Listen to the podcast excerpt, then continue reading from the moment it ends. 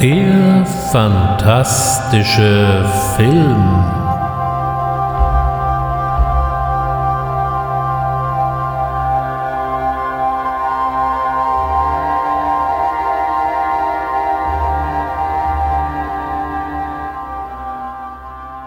Herzlich willkommen beim fantastischen Film.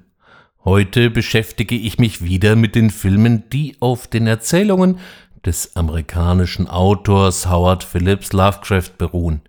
Im ersten Teil hatten wir uns die klassischen Werke angesehen, so von 1963 bis in die 90er Jahre des letzten Jahrhunderts hinein. Heute soll es dann um die aktuelleren Produktionen gehen. Bevor ich mich wieder mit den Filmen beschäftige, will ich vorher noch einer anderen Frage nachgehen. Wieso ist sein Werk eigentlich so außergewöhnlich und was hebt ihn hier besonders hervor? Lovecraft geht gerne in einem Atemzug mit Edgar Allan Poe, Montague Rose James oder sogar mit Bram Stoker, dem Autor von Dracula, verglichen. Ich finde das schon eine ziemlich wilde Mischung und passt so auch nicht wirklich zusammen. Da haben wir erst einmal die Lebensdaten. Poe lebte von 1809 bis 1849. Lovecraft wurde erst 1890 überhaupt geboren. Auch die beiden anderen Autoren waren deutlich jünger als Poe. Der größte Unterschied geht aber von ihren Werken und Geschichten aus. Bei Poe ist das Gesamtwerk schon mal viel breiter und vor allem wesentlich breiter als die einschlägigen Anthologien vermuten lassen. So war er zum Beispiel ein durchaus scharfzüngiger Kritiker und schrieb eine ganze Reihe von satirischen Texten. Auch hat er zahlreiche Gedichte verfasst, von denen heute gerade mal der Rabe das mit weitem Abstand bekannteste ist. Und mit seinen Geschichten um den französischen Detektiv Auguste Dupin, wie zum Beispiel dem Doppelmord in der Rue Morgue, zählt er zu den Begründern der Detektiv- und Kriminalliteratur. Die sogenannten unheimlichen Geschichten wie die schwarze Katze, das verräterische Herz oder auch der Fall Waldemar stellen einen vergleichsweise kleinen Teil seines Gesamtwerks dar. Das liegt bei den anderen Autoren schon mal ganz anders. M.R. James Geschichten äh, konzentrieren sich zum Beispiel auf das klassische Geisterumfeld. Das hat er dann gerne noch mit viel Latein und alten Inschriften garniert. Auch Bram Stoker hat sich äh, im klassischen Gothic-Umfeld bewegt. Dies gilt dabei nicht nur für Dracula, sondern auch für seine anderen Werke, die übrigens durchaus lesenswert sind.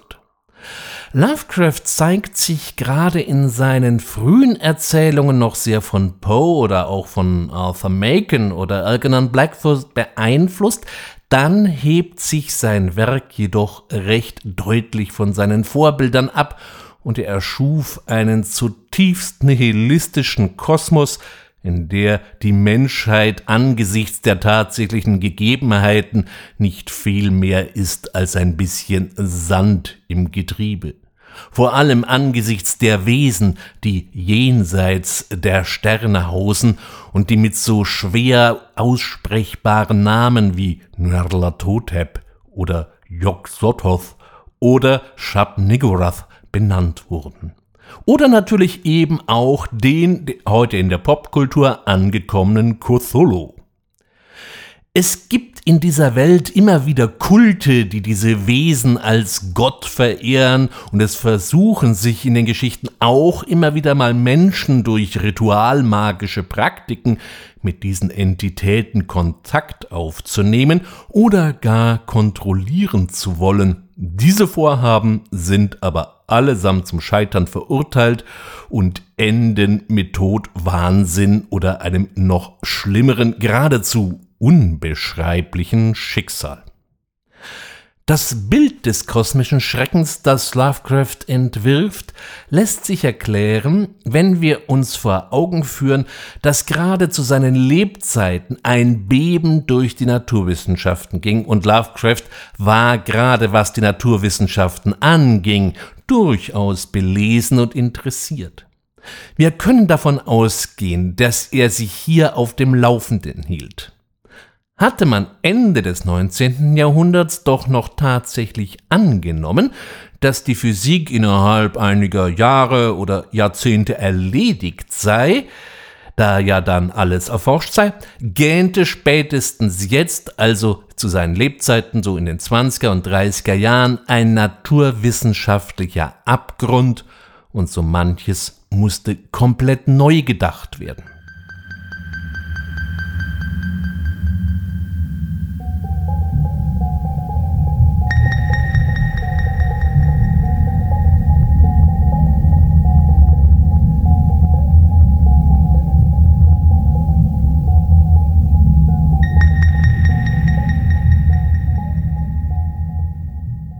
Nicht nur, dass Raum und Zeit nicht mehr unabhängig waren, Atome erwiesen sich als instabil und auch die Mathematik geriet mit dem Unvollständigkeitssatz von Kurt Gödel an ihre Grenzen. Hatte manch einer wenigstens noch geglaubt, die Menschheit hätte vielleicht dann doch noch einen besonderen Platz im Universum, so wurde auch hier in der Astronomie immer deutlicher, dass das hiesige Sonnensystem nur ein Fliegenschiss in einem unbedeutenden Seitenarm einer ziemlich durchschnittlichen Galaxis ist. Angesichts dieser Erkenntnisse konnte man es schon mal mit der Angst zu tun bekommen, und Lovecraft war ein sehr ängstlicher Mensch, den vor allem alles Fremde ängstigte. Aus diesem Grund ergeben sich aus seinen Geschichten nach heutiger Sicht eindeutig rassistische Tendenzen. Er war aber kein politischer Rassist, der irgendwelche großen Reden führte oder Polemiken verfasste. Er fürchtete sich nur vor anderen Hautfarben, Kulturen und deren Eigenheiten. Genauso war ihm das Meer hochgradig suspekt und alles, was darin war oder auch darin sein könnte. Wir werden heute noch darauf zu sprechen kommen. Und genau diese in ihm immer lauernde Furcht liefert mir jetzt die Überleitung zu den heutigen Filmen. Ist dies doch der Titel einer Lovecraft-Geschichte und eben auch einer Verfilmung aus dem Jahre 1994 mit dem Titel Lurking Fear.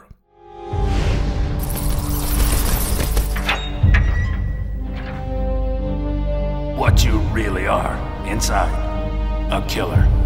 That's part of it.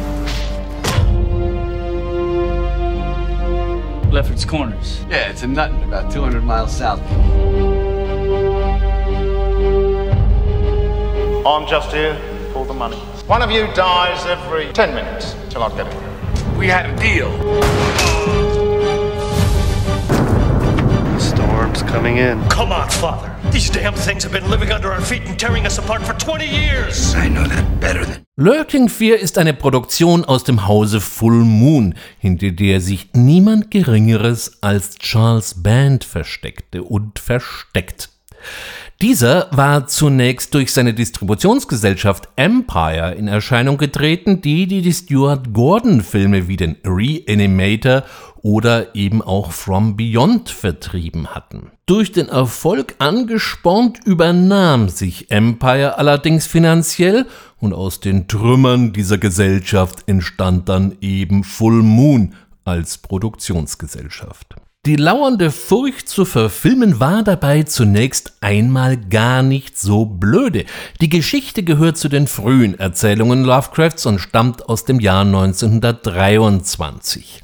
Ebenso wie Herbert West The Reanimator erschien die Story in dem satirisch und etwas erotisch angehauchten Magazin Homebrew. Auch hier geht es durchaus actionreich zur Sache und in verschiedene Kapitel wurde das Ganze auch gegliedert, sodass die lauernde Furcht als Fortsetzungsgeschichte veröffentlicht wurde.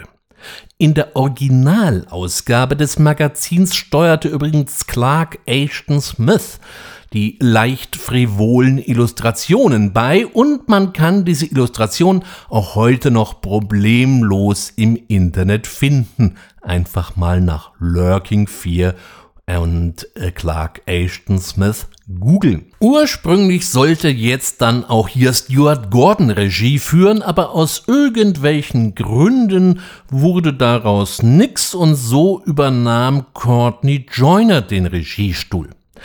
Der Cast liest sich dabei durchaus interessant. So sind bei diesem Film John Finch zu finden, berühmt aus der Shakespeare-Verfilmung Macbeth von Roman Polanski. Der ewige Jeffrey Combs, kein Lovecraft-Film ohne Jeffrey Combs, könnte man meinen. Auf der anderen Seite gibt sich Combs hier wieder mal recht wandlungsfähig. Auch darüber hinaus sehen wir Ashley Lawrence, die uns ja alle noch aus den beiden ersten Hellraiser-Filmen in bester Erinnerung geblieben sein dürfte, sowie einen wahren König der Nebenrollen, nämlich Vincent Schiavelli. Dieser hatte seine berühmteste Rolle in Miles Formans Einer flog über das Kuckucksnest, net Jack Nicholson. So weit, so gut. Und dann hätte ja durchaus was draus werden können. Äh, Courtney Joyner war durchaus auch mit den Werken Lovecrafts vertraut. Warum er dann aber plötzlich bei The Lurking 4 meinte, er müsste auf den ja eigentlich ganz erquickenden Plot noch eine Story draufsetzen, konnte er äh, auch später nicht mehr erklären und hat es ehrlich gesagt auch bitter bereut. Ja, und so gehört Lurking 4 trotz äh, guter Schauspieler und einiger ganz passabler Effekte nicht eben zum absoluten Pflichtprogramm. Dazu ist das ganze Ding einfach zu krude ausgefallen und der aufgesetzte Thriller-Plot verdrängt die guten Ideen der Originalgeschichte. Dabei war diese Verfilmung gar nicht mal die erste dieser Kurzgeschichten. Bereits 1989 entstand Dark Heritage. Hundreds of years of mystery is about to unfold. Hot-shot journalist Clint Harrison is about to discover more than he can handle. After staying the night in the mysterious Danson house, Clint's two buddies, Daryl and Roger, go missing. Now, Clint must solve the murder himself. With help from his newfound pals, Jack and Greg, he sets out to uncover the horrible truth.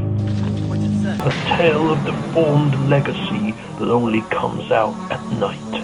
A trip to Louisiana's dark side. David McCormack gibt sich ja durchaus werkgetreu, aber das ist dann auch schon alles. Er hat eines der wichtigsten Filmgebote sträflich verletzt. Du sollst nicht langweilen. Und das tut er nun mal leider ausführlich.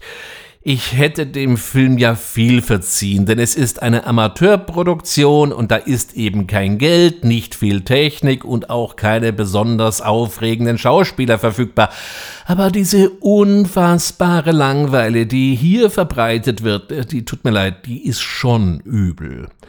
Da können auch die für eine derartige Amateurproduktion gar nicht mal so schlechten Effekte äh, irgendetwas noch reißen. Dark Heritage ist auf YouTube verfügbar, wen's interessiert, aber wirklich nur Menschen mit einem ausgeprägten Einschlafproblem zu empfehlen. 1997 gab es dann eine erneute Lovecraft-Produktion, die sich ebenfalls äh, die lauernde Furcht als Vorbild nahm und die unter dem Titel Hämoglobin oder auch The Bleeders erschienen ist.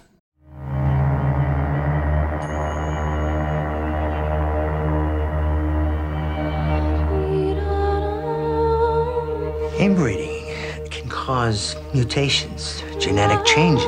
Some Van Dams escaped. into tunnels below this island. They're still alive. It was the islanders burned down the mansion. People always fear what's different from them. You were different. You were normal. I'm John Strauss. We break into this coffin. My husband's very ill. We're trying to find his family here. Look who's coming back from the dead. In den einschlägigen Datenbanken fristet Hämoglobin ein ziemlich trauriges Dasein.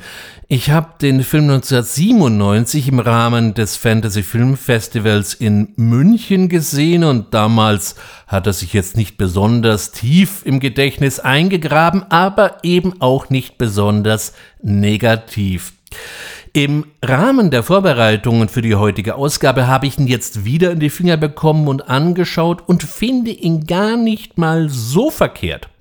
Es ist eine ganz amüsante Monsterhatz, die sich durchaus an der Originalerzählung orientiert. Das Drehbuch verfassten übrigens Dan O'Bannon und Steve Shazet. Dan O'Bannon hatten wir ja gerade bei der letzten Ausgabe schon als Autor und sein Kollege Steve Shazet war jener Partner, mit dem er das grundlegende Skript für Alien entwickelte. Neben Rutger Hauer, der hier einen heruntergekommenen Mediziner gibt, sehen wir in diesem Film noch Roy Dupois, der einen spaßigen und wunderbar dekadenten Johnny Depp-Klon abgibt.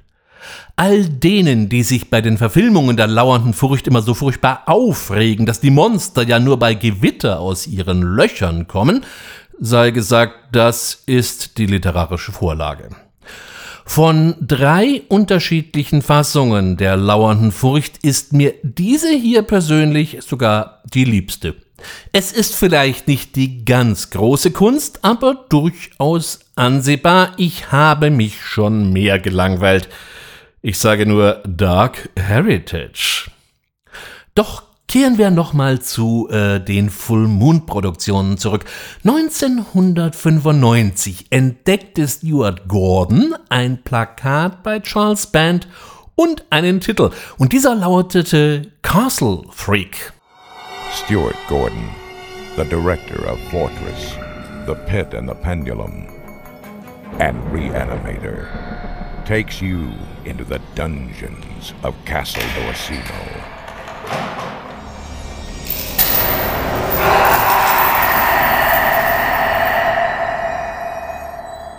Now an American family Welcome to Castle Riley, lady. will inherit a legacy of evil. They say the castle is haunted. and a master of modern horror.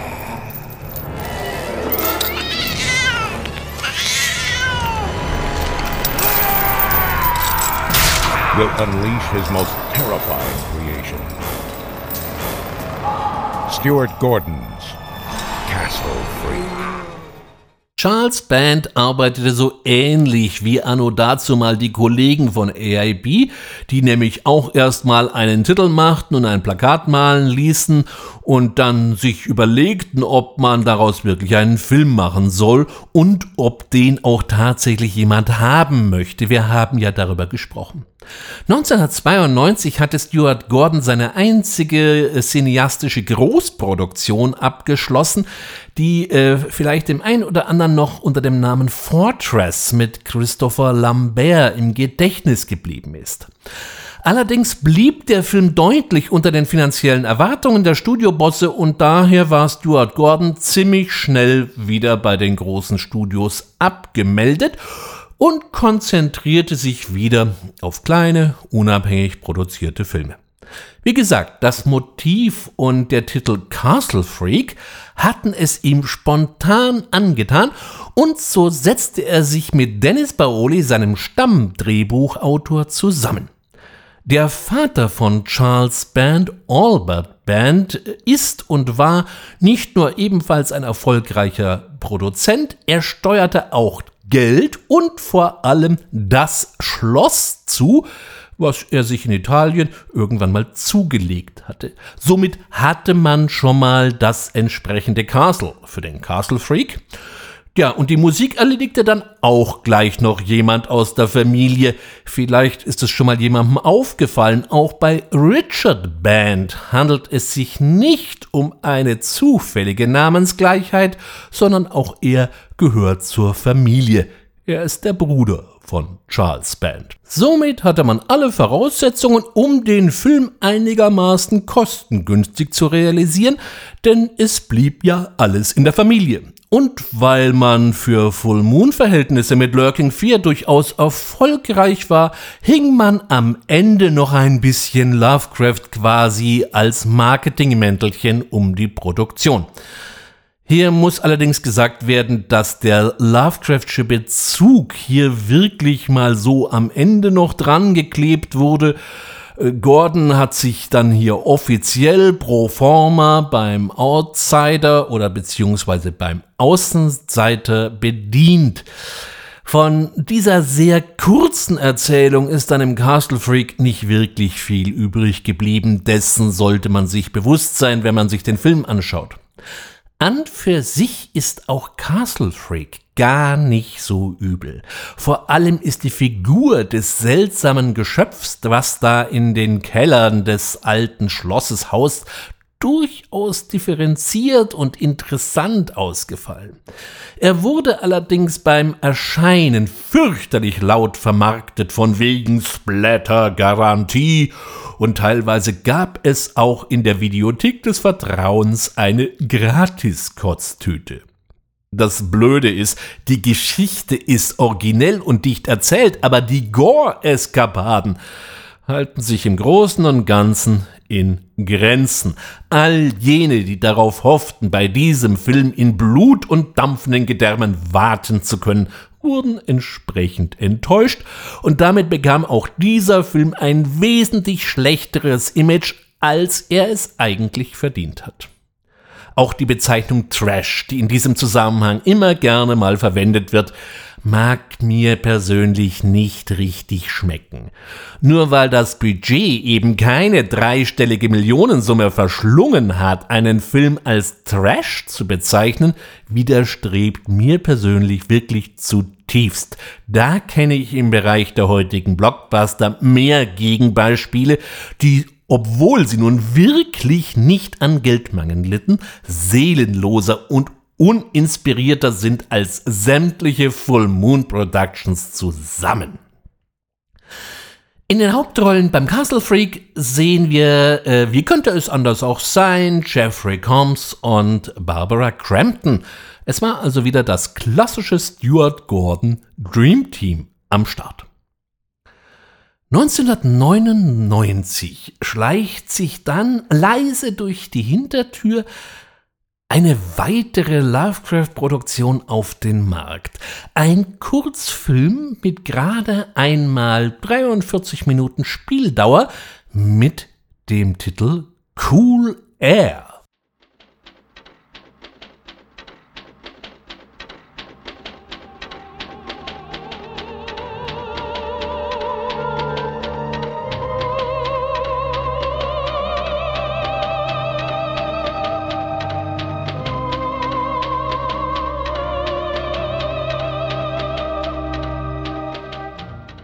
Cool Air ist auch eine eher frühe Geschichte von Howard Phillips Lovecraft. Sie wurde 1926 geschrieben und erschien 1928 im Pulp Tales of Magic and Mystery. Da sie auch recht kurz ausgefallen ist, bietet sich natürlich hier die Form des Kurzfilmes an ohne gleich mal die Story gewaltig aufzublasen. Dass dies nicht immer funktioniert, haben wir in der Vergangenheit oft genug gesehen. Umgesetzt wurde das Ganze von Brian Moore. Das ist jetzt jemand, den man nicht unbedingt kennen muss, den man aber im Auge behalten sollte. Cool Air ist zwar eine moderne Produktion, aber gibt sich doch recht historisch. So liegt der Film heute wahlweise in Schwarz-Weiß oder im sogenannten Duochrome-Verfahren vor. Das bedeutet, dass die Bilder je nach Szenerie in unterschiedlichen Farben getont wurden. Dieses Verfahren wurde ursprünglich mal beim Stummfilm angewandt um hier dem Zuschauer zu zeigen, wo gerade der Film spielt oder auch eben zu welcher Tageszeit. So bekamen Nachtszenen äh, beispielsweise eine andere Farbe als Szenen, die am Tag gedreht wurden, denn echte Nachtdrehs waren mit dem damaligen Filmmaterial natürlich nicht möglich. Auch wenn man uns etwas anderes glauben machen möchte, Cool Air ist eine moderne Digitalproduktion, gibt sich aber eben so, als wäre sie in den 30er Jahren als früher Tonfilm gedreht worden. Dieser etwas historisierende Ansatz sollte dann auch noch von anderen aufgegriffen und ausgebaut werden. Verlegt wird dieser Film von Arkham Cinema, der kleinen Produktionsgesellschaft von Brian Moore, die uns immer wieder mit Ankündigungen über neue Lovecraft-Adaptionen verwöhnt. Allein bis dahin ist dann nichts nachgekommen. So existiert zwar schon ein recht ansehnlicher Teaser von Shadow over Innsmouth, Allein das war's auch schon. Seit kurzer Zeit wird jetzt zumindest auf der Facebook-Seite von Arkham Cinema eine Verfilmung von Pigments Model angekündigt. Es wäre wirklich wünschenswert, wenn aus diesen Ankündigungen auch mal ein fertiger Film folgen würde, denn Cool Air lässt durchaus hoffen. Die Geschichte ist recht werkgetreu und ohne viel Shishi, aber dafür sehr stimmungsvoll umgesetzt und hat mir äh, ja fast ein bisschen besser gefallen als die thematisch etwas aufgeblasenere Fassung von Shuzuke Kaneko in der Necronomicon-Anthologie von Brian Usner. Apropos Brian Usner, der gründete im Jahr 2000 in Spanien zusammen mit Julio Fernandez, der gleichzeitig auch der Chef der spanischen Filmmax war, eine Produktionsgesellschaft zur Herstellung und Produktion von Horrorfilmen Fantasy Factory. Die erste Produktion, die war dann gleich mal Faust Love of the Damned, diese durchaus gewagte Verfilmung des eigentlich als unverfilmbar geltenden Comics basiert eben auf dem Werk von Tim Mitchell und David Quinn.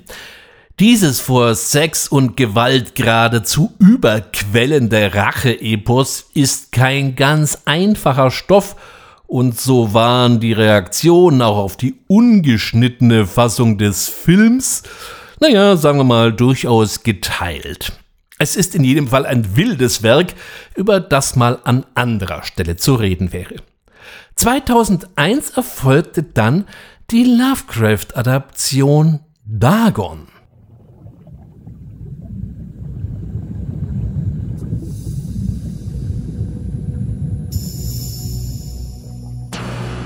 We are in a boat off the coast of España. Honey, our stock could be going underwater and we wouldn't even know it.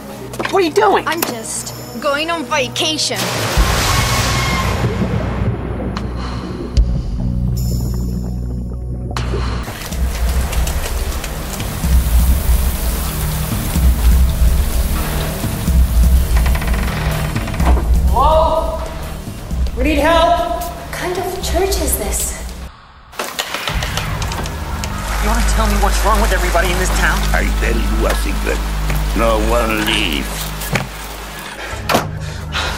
People come, but no one leaves.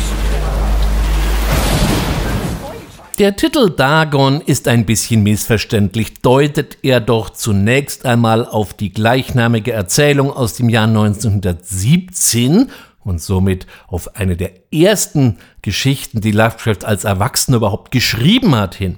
Die Geschichte wurde dann 1919 in The Vagrant, einem Amateurmagazin, mal veröffentlicht. Werfen wir einen Blick auf den Film, so finden wir nur sehr wenig Dagon, dafür umso mehr Anleihen bei der wesentlich späteren Erzählung Shadow over Innsmouth. Shadow over Innsmouth war eine Geschichte, die Lovecraft selber so überhaupt nicht mochte und die er auch nie bei den einschlägigen Magazinen wie Weird Tales oder Amazing Story auch nur versuchte einzureichen. Sie ist ein durchaus längeres Werk, was auch die Veröffentlichung in einen der einschlägigen Pulps deutlich erschwert hätte, aber darüber hinaus hielt Lovecraft sie selber für völlig misslungen, was man aus heutiger Sicht so nicht bestätigen kann. Hier kommt übrigens Lovecrafts Angst vor dem Meer und vor allem, was sich so unter der Wasseroberfläche verstecken könnte, sehr deutlich zum Ausdruck. Im Film wird dann aus dem neuengländischen Innsmouth ein wahrhaft seltsames Küstenörtchen in Spanien und die Geschichte wurde mal wieder in die Gegenwart verlegt, was in keinster Weise stört. Realisiert hat den Dagon wieder einmal Stuart Gordon, der offensichtlich durchaus ein gutes Gespür für die visuellen Transformationen vom gedruckten Wort zum Film hat. Nur auf Jeffrey Combs müssen wir hier dann jetzt mal ausnahmsweise verzichten und dürfen uns über einen recht frischen spanischen Cast freuen. Ansonsten ist natürlich auch Yusnas Freude an Monstern und Transformationen deutlich zu spüren, was sich in diversen Mutationen und auch durchaus bizarren Mischwesen niederschlägt. Setzt die erste Hälfte des Films noch eher auf feucht-kalte Atmosphäre, wird es in der zweiten Hälfte dann schon recht deftig, so dass der Dagon lange Zeit nur in einer leicht geschnittenen Ausgabe in Deutschland zur Verfügung stand. Auch wenn sich diese Kürzungen Gott sei Dank im Rahmen hielten, man hatte den Film gerade mal um 17 Sekunden erleichtert. Trotzdem kann ich es heute äh, äh, vermelden, dass Dagon wieder in seiner ganzen Pracht und Schönheit zur Verfügung steht. Wer sowieso schon keinen Fisch mag, der ist hier goldrichtig aufgehoben. Gordon kam auch ein paar Jahre später nicht von seinem Lieblingsautor los, denn 2005 sahen wir wieder einen Beitrag von ihm im Rahmen der Masters of Horror Fernsehserie mit Dreams in the Witch House. The devil, he does not thirst for blood, he thirsts for souls. I'm a grad student. Student? Then I'm gonna need the extra month's rent in advance. This house is infested with rats. I can hear them in the walls. Hey, you put them up to this, Mazurwitz? Huh? Is this more of your nonsense? You saw it, the rat. With a face. Walter. A human face. You put the idea in my mind. I went to sleep and I dreamt about it. She is coming for you. Who are you talking about? The witch. Take this. No thanks. It was just a dream. Ah, no dream. This house is evil. Sigh. Your soul is in peril. The rare book room is always locked. How did you get in? She needs a human soul, a man to make the sacrifice, to complete the ritual. They're real. Von dieser Erzählung gab es ja schon die sehr, naja, sagen wir wirklich sehr freie Adaption von Vernon Sewell aus den 60er Jahren, Curse of Crimson Altar. Wir hatten auch da das letzte Mal schon mal drüber gesprochen. Aber hier hat dann Gordon die Geschichte äh, durchaus etwas werkgetreuer und leicht aktualisiert aufgegriffen. So wird zum Beispiel aus dem Mathematikstudenten aus dem Original ein theoretischer Physiker, der sich mit den schwer fassbaren Elementen der Stringtheorie auseinandersetzt, was sich ja auch hier ganz wunderbar in den Kontext einbaut. Und auch die Klippe, das aus der seltsamen äh, etwas beunruhigenden Ratte Brown Jenkins leicht ein ziemlicher Pausenclown werden könnte, hat er zumindest für mein Dafürhalten elegant umschifft. An dieser Stelle muss ich natürlich ein paar Bemerkungen zu Masters of Horrors loswerden. Von 2005 bis 2007 lief beim amerikanischen Sender Showtime die Serie Masters of Horror. Produzent und Regisseur Mick Garris hatte alle möglichen und unmöglichen Regisseure aus dem Bereich Horror eingeladen, jeweils eine einstündige Episode für diese Serie zuzusteuern. Die einzige Vorgabe waren eben 60 Minuten, der Rest war künstlerische Freiheit. Nun, es kamen zwar nicht alle, aber doch eine nicht eben unbedeutende Reihe von Regisseuren, unter anderem John Carpenter, Don Coscarelli, Toby Hooper, Stuart Gordon, Joe Dante, Dario Argento, Takashi Miike, der einen ganz besonders heftigen Beitrag ablieferte, um hier nur mal so ein paar zu nennen. Wie immer bei derartigen Anthologien sind nicht alle Folgen gleich gut, aber doch alle ganz passabel und manche eben herausragend. Die einzelnen Episoden wurden in Deutschland einzeln vermarktet und teilweise recht übel gekürzt, so dass man auch hier wieder mal genau hinschauen musste. Es gab allerdings auch ein Gesamtwerk der Serie, äh, wo beide Staffeln konzentriert abgebildet wurden. Das wurde von Nameless Media verlegt, ist aber leider ziemlich hoch limitiert gewesen, so dass das heute ein echtes Sammlerstück sein dürfte. Gordon hat hier mit seinem Beitrag die einzige Lovecraft-Geschichte übrigens vorgelegt und auch wieder eine durchaus gute Figur gemacht, zumindest seine Geschichte. Ebenfalls in das Jahr 2005 fällt eine ganz besondere Produktion aus dem Lovecraft-Kosmos, nämlich die Umsetzung des Klassikers Call of Cthulhu als Stummfilm.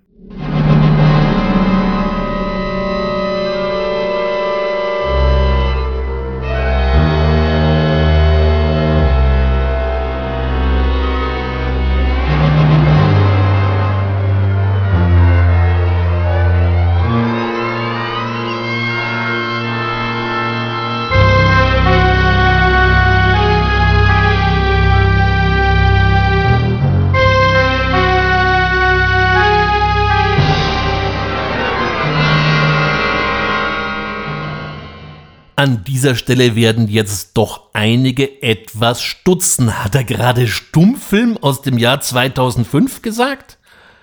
Eine Lovecraft-Adaption in ein eher historisierendes Gewand zu packen, also so zu tun, als wäre der Film noch zu Lebzeiten des Autors entstanden, hatten wir ja schon bei Brian Moore und Cool Air gesehen.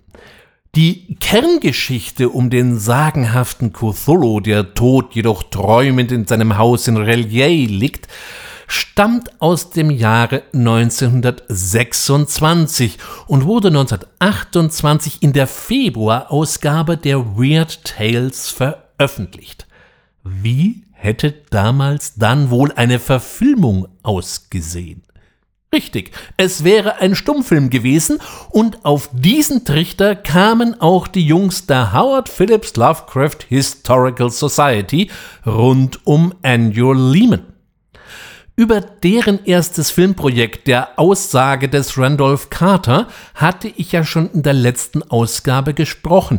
Diesmal standen nicht nur ein wenig mehr Budget als auch deutlich bessere Technik zur Verfügung und so haben wir hier ein wahrhaft ansehnliches Werk vor uns, was allein schon einmal durch seine Originalität besticht, denn die Idee, dann das auch tatsächlich so umzusetzen, das muss man sich also mal trauen.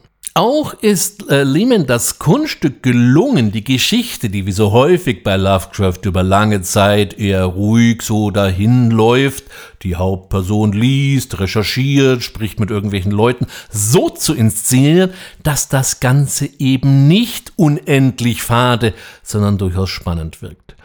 Und dann haben wir ja noch das große Finale, bei dem Cthulhu in persona auftritt. Auch hier wurde aus der Not eine Tugend gemacht, denn natürlich war nicht der Rahmen gegeben, dass hier ein wahrhaft erschreckendes Monster auftreten könnte, aber in der Stummfilmumgebung nimmt es natürlich dann niemand krumm, wenn man sich hier auf die gute alte Stop-Motion-Technik zurückgreift. Ein überperfektes CGI-Monster hätte in diesem Film auch völlig deplatziert gewirkt. Darüber hinaus muss man sich ja auch fragen, für wen dieser Film gemacht würde. Das klassische Kinopublikum soll hier nicht angesprochen werden. Das ist ein Film von Nerds für Nerds und auch in gewisser Weise ein Film über Film, denn die Macher haben die großen Stummfilmwerke durchaus genau betrachtet und analysiert. Auch wer dem Medium Stummfilm nicht ganz so viel abgewinnen kann, der sollte hier trotzdem mal einen Blick riskieren, denn selten wurde das Unbeschreibliche so originell in Bilder überführt. Auch der nächste relevante Beitrag ist etwas Besonderes. 2007 erschien auf dem amerikanischen LGBTQ-Label Here ein Film mit dem Titel Cthulhu. Dad, look who's here. Russell. I'm sorry I missed the funeral. Your mother left something for you. What is it? Every generation of marshmen has died right around the 1st of May. We love you, Russell, but nobody understands you. You made me what I am. We just wish you could raise a family. Why? I wasn't raised in one. That's all. God forbid you see something through or give somebody a second chance. What did you expect? This isn't my life anymore. I don't know what they were. They were things, and they were on the ground, they were on the ceiling, everywhere. They came out of the sea and killed lots of people. My son, this is your rightful place. They're going into the sea. That was their plan all along. Go, go, go! Hier sollte man sich zunächst einmal nicht von dem Titel auf die falsche Fährte locken lassen, denn der Film Cthulhu hat nichts mit dem sagenhaften großen Alten zu tun, sondern wir haben es mit einer Bearbeitung der alten Geschichte Shadow over Innsmouth zu tun. Wir erinnern uns, das war ausgerechnet gerade die Geschichte, mit der Lovecraft selber nicht viel anfangen konnte. Daniel Gildark serviert uns zunächst hier einmal ein Drama um den schwulen Professor Russell Marsh, der aufgrund des Todes seiner Mutter nach Hause zurückkehrt, an den Ort, den er eigentlich für immer hinter sich lassen wollte. Ein ziemlich verschlafenes Nest an der Küste Neuenglands. Spannungen sind hier schon mal vorprogrammiert. So langsam schleicht sich aber dann doch das Un- und Übernatürliche ein, denn schließlich haben wir es mit einem Lovecraft-Film zu tun. Cthulhu stellt den genauen Gegenpol zu Dagon dar. Während bei der Stuart Usner Produktion, was Tricks und Monster anging, doch recht kräftig auf die Pauke gehauen wurde, beschränken sich hier die Spezialeffekte auf ein Minimum. Der Höhepunkt ist etwas, was wir als Zuschauer für den Bruchteil einer Sekunde mal in einem Fotoblitz auftauchen sehen und auch später gibt es mal das ein oder andere beunruhigende Detail zu sehen. Das war's dann aber schon. Ein Lovecraft-Film ohne Monster?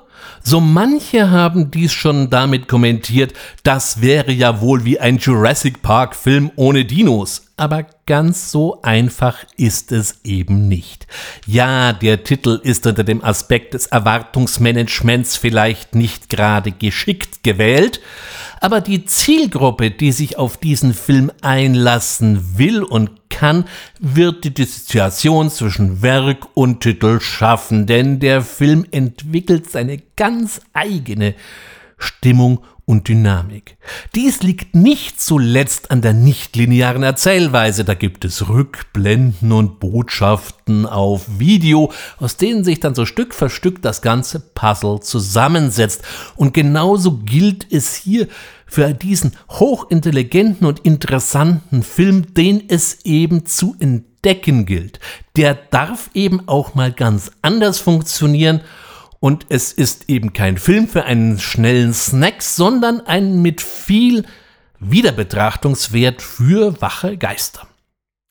Leider ist Cthulhu nur in Englisch verfügbar, auch mit irgendwelchen Untertiteln wartet die äh, amerikanische DVD natürlich nicht auf.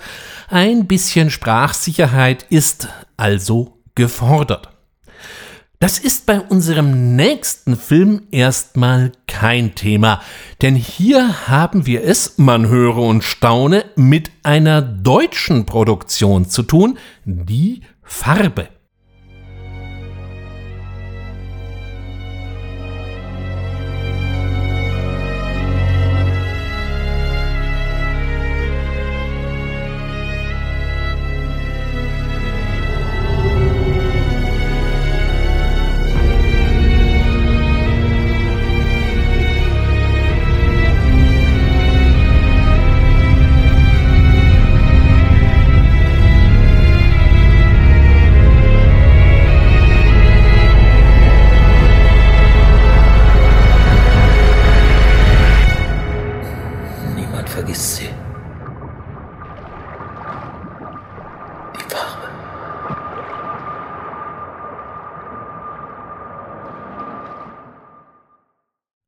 Urteil, ob es sich bei der Farbe um die beste Lovecraft-Verfilmung handelt, werde ich mir an dieser Stelle nicht anmaßen. Das ist eine sehr subjektive Einstellung. Um eine der innovativsten Umsetzungen handelt es hier aber auf jeden Fall. Allein die Idee, eine Verfilmung der Farbe aus dem All in Schwarz-Weiß zu präsentieren, wobei die Betonung vor allem auf Schwarz liegt, denn der ganze Film ist schon eine sehr düstere und trostlose Angelegenheit, ist schon mal eine interessante Idee. Äh, das heißt, ganz so schwarz-weiß ist er eben dann doch nicht. Die Farbe bildet das einzige Farbelement und wirkt umso mehr wie ein Fremdkörper, was sie ja auch schließlich ist.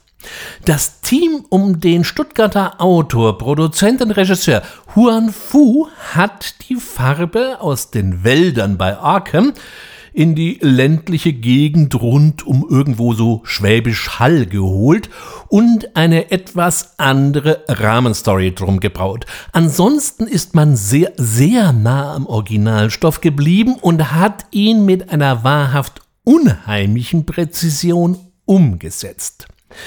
Die Farbe ist auch ein Film, auf den man sich einlassen muss. Das Erzähltempo ist eher langsam und gemächlich und bis wirklich etwas ganz furchtbar Aufregendes passiert, vergeht schon mal so seine Zeit. Die Farbe schleicht sich so leise und unauffällig von hinten an den Zuschauer an und so ist es am Ende ein Film, der dann doch noch relativ lange nachwirkt. Auch hier sollte man sich keine Hoffnungen auf große Schock- und Splatter-Effekte machen. Wir haben es hier mit einem sehr feinen und edlen Grusler deutscher Herkunft zu tun. Wer sich mittlerweile schon fragt, wie man diese zugegeben nicht eben Mainstream-lastigen Produktionen in die Finger bekommen kann, dem sei an dieser Stelle mal der Cthulhu Webshop empfohlen, der nicht nur was Filme angeht gut aufgestellt ist, sondern auch viele Dinge im Angebot führt, die einen Cthulhu oder Lovecraft-Nerd begeistern können. Aber nochmal zurück zur Farbe und seinem Macher. Zu Huan Fu gibt es nämlich aus aktuellem Anlass noch eine sehr erfreuliche Nachricht zu verbreiten. Dieser ist nämlich schon seit Jahren an einer Verfilmung der Traumland-Geschichten von Lovecraft dran. Es gibt auch hier schon diverse Teaser auf YouTube, die Großes hoffen lassen. Jetzt wurde diese Produktion natürlich durch die Pandemie empfindlich gestört, aber jetzt im Juni diesen Jahres, also 2022, wurde wieder ein Block gedreht. Das Projekt lebt also noch und es gibt allen Grund, hier gespannt zu sein. An die Traumlandgeschichten hat sich sowieso bisher so gut wie niemand rangetraut. Es gibt so etwas, ähm, das wird an den Feuern geflüstert, eine Animationsfassung, die auf der Traumsuche nach dem unbekannten Kader basieren soll. Allein das ist auch so ziemlich alles, was ich über diesen Film weiß. Dass ich natürlich schon auf der Suche nach diesem Werk bin, versteht sich von selbst und wenn ich hier erfolgreich sein sollte, werde ich in einem entsprechenden Format darüber berichten. Fantastische Animationsfilme wären ja mal insgesamt ein schönes Thema und ein schöner Rahmen.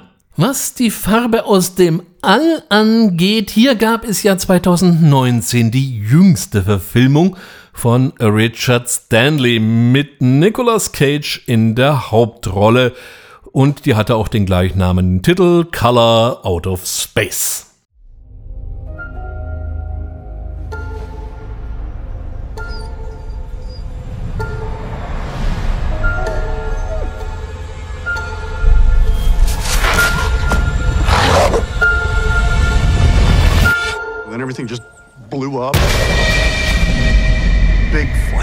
Like a pink light. Or actually, I don't even know what color it was. It wasn't like any color I'd ever seen before. Looks like a meteorite. You think it's radioactive? I mean, it's from space, right? Meteorites are generally no more dangerous than ordinary rocks. How can something that big just disappear? Did you plant those? No. Ward, you come here for a sec. Oh, God. What are you doing? Shh. It's talking to me. Who's talking to you?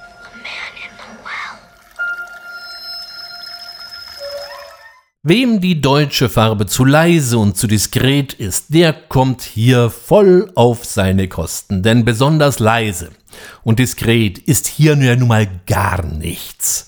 Auch wenn der Film mit Originalzitat aus der Erzählung am Anfang und am Ende glänzt, wurde hier doch noch einiges dazu gedichtet, so dass man den Eindruck hat, dass die Farbe hier nur buntes Beiwerk für ein dysfunktionales Familiendrama ist.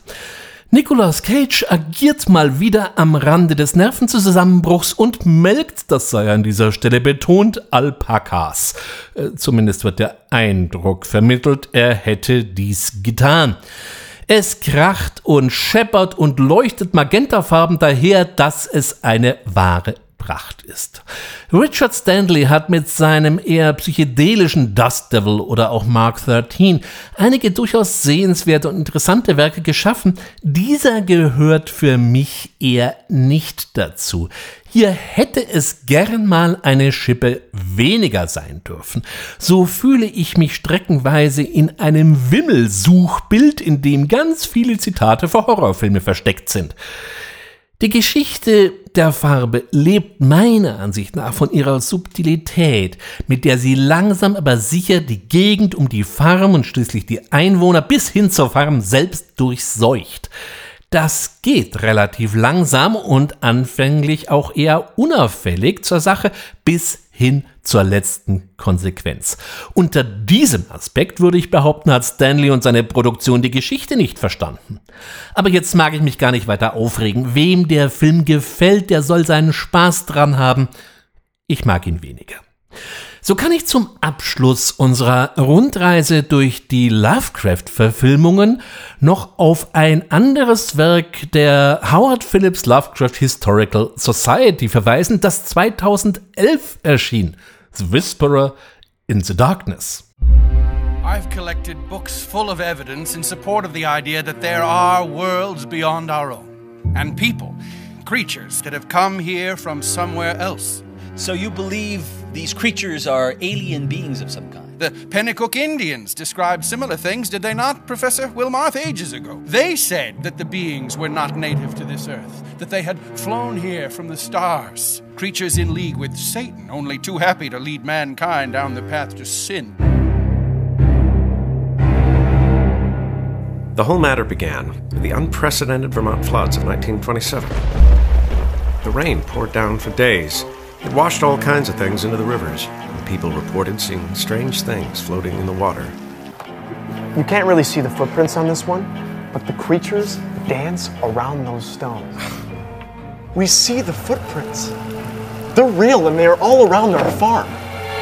I- I've seen them flying at night and I've heard them talking. Wild country, eh, Mr. Wilmot? I think you'll find time runs differently here. There are, are people, a sort of cult that work in collusion with the creatures. We don't get many visitors around here. What's your business? Wer die Filme dieser illustren Gesellschaft über die Jahre verfolgt hat, der kann sehr deutlich beobachten, wie die Produktionen von den Anfangstagen immer professioneller wurden. Und so haben wir jetzt einen schwarz-weißen Tonfilm vor uns.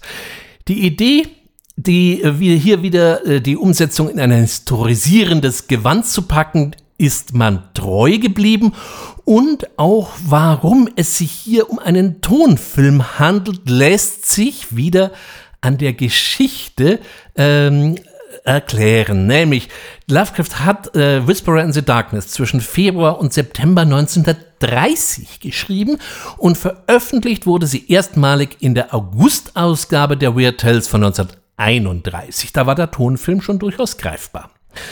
Die Erzählung bietet sich auch im Grunde für eine Verfilmung gut an, denn einerseits ist sie mit 26.000 Worten schon ein etwas längeres Teil und auf der anderen Seite tut sich auch wieder recht viel, was natürlich für die Entwicklung eines Drehbuchs durchaus vorteilhaft ist. Vielleicht ist der Whisperer nicht ganz so stimmungsvoll geraten, aber nichtsdestotrotz sehr zu empfehlen.